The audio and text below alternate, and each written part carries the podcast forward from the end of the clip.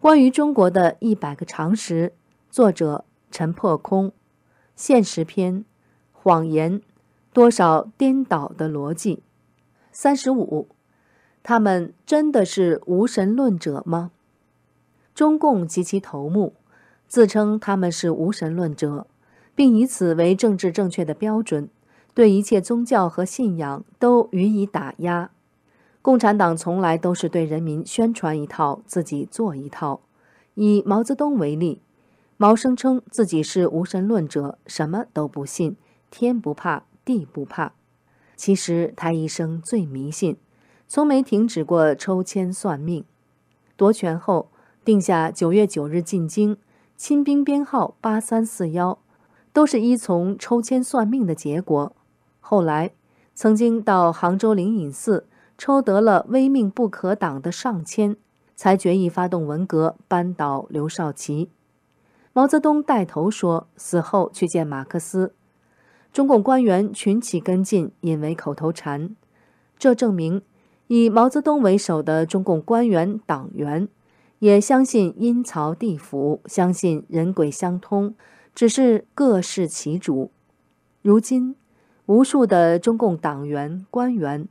私底下求神拜佛、磕头作揖，他们个个贪腐在身，害怕东窗事发，暗地里求菩萨保佑。有“六四屠夫”之称的总理李鹏，也是打压藏传佛教、迫害藏传佛教徒的元凶之一。讽刺的是，其女儿李小林号称中国电力一姐，腐败其身，被调职后高调拜佛。李小林师从的。竟然是藏传活佛拜的，竟然是藏传佛祖，亵渎与荒谬，兼而有之。大凡宗教都是主张慈悲、仁义、博爱、关怀、奉献。宗教信仰及信仰自由是文明国家立国的基石，尤其在西方更是优良传统。在西方国家。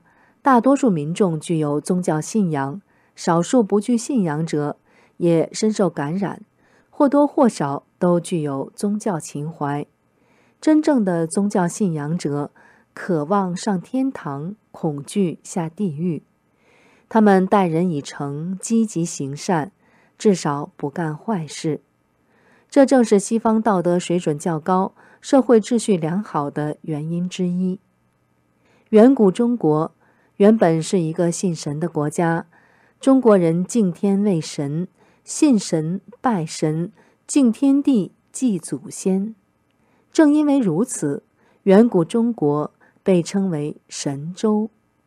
中国统治者原来有人君和暴君之分，人们认为人君是上天派来的，人们要尊重他；而暴君是违背天意的。上天要惩罚他，人民有权利起来推翻他。皇帝自称天子，天之子，接受天谴。国家发生天灾人祸，就认为是天降异象，皇帝也需下罪己诏自责。在中国古代，统治阶层宣扬神权合一，把神与世俗的权力连在一起。借以控制民众，但在民间，老百姓把神与人相结合。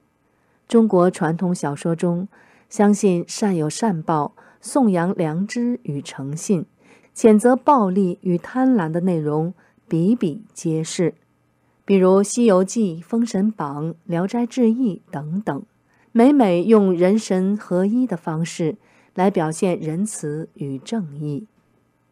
南北朝时代。佛教由印度传入中国，基督教传入中国则仅仅始于近代。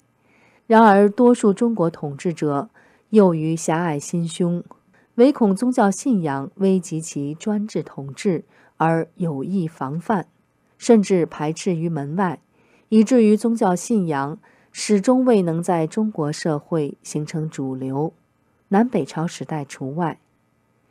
鉴于宗教信仰根基的薄弱和缺乏，大多数中国人把今生今世的富贵及俗名俗利当成了人生的最大追求。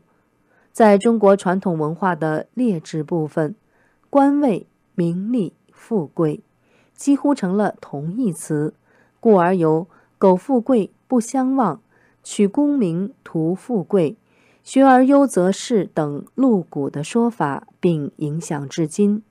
中国社会道德水准低下，与此脱不了干系。中共篡政，干脆宣布宗教就是鸦片，为此大规模的毁灭宗教神迹，镇压宗教活动，迫害宗教信徒。然而，毛泽东却把他自己的思想如贩毒般的大肆兜售，强加于大众。毛泽东不准民众信神，却要民众把他自己当成神。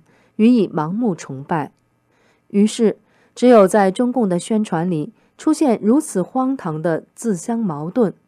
刚刚唱了一句“从来就没有什么救世主，也不靠神仙皇帝”，接着就唱出他是人民的大救星。当宗教信仰实在无法灭绝，中共还有软的一手，建立所谓的“三自爱国教会”。要求宗教信徒拥护共产党、热爱共产党，这实际是对上帝和神的亵渎。于是，在中国，无神论与个人崇拜形成奇异组合，不仅培植信仰错乱，而且引发道德崩盘。由此也可见，中共不准或限制民众信教，是害怕他们信上帝、信神、信佛，而不信共产党。决意独裁到底的共产党与宗教信仰势不两立。